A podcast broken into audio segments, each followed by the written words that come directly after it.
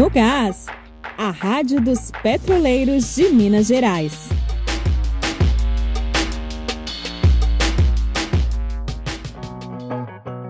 As eleições estão se aproximando e você ainda não sabe se o seu candidato defende ou não a Petrobras? Então, fique ligado, o Sindipetro está lançando uma ação que vai te ajudar nessa escolha. Começa nesta sexta-feira, dia 23, a próxima etapa da escolha das tabelas de turno de 12 horas. Na Regap, Termoelétrica de Ibirité e de Juiz de Fora vão ser realizadas assembleias para que a categoria vote em uma proposta.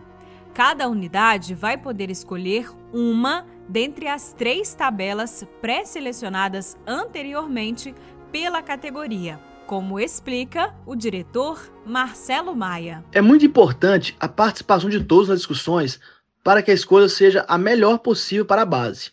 Após selecionar uma tabela de 12 horas, será realizada mais uma rodada de assembleias para que seja escolhida qual tabela de turno será aplicada, a de 8 horas ou a de 12 horas.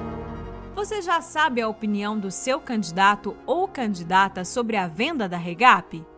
Se não, fique atento Nesta semana, o Comitê Mineiro em Defesa do Sistema Petrobras, em parceria com o Sindipetro, lança a carta compromisso das candidatas e candidatos na eleição 2020 com a defesa da permanência da Petrobras em Minas Gerais. Com isso, as pessoas que estão concorrendo ao pleito eleitoral neste ano podem assinar e mostrar que são contra a privatização da refinaria e de outras unidades da empresa.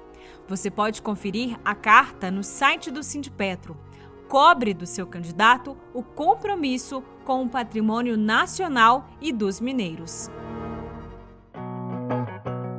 O episódio de hoje fica por aqui. Não se esqueça de compartilhar, divulgar e participar das ações da campanha Petrobras Fica em Minas. Siga a plataforma no Instagram, Facebook e no Twitter. A Rádio no Gás volta na quinta-feira, dia 22. Até lá!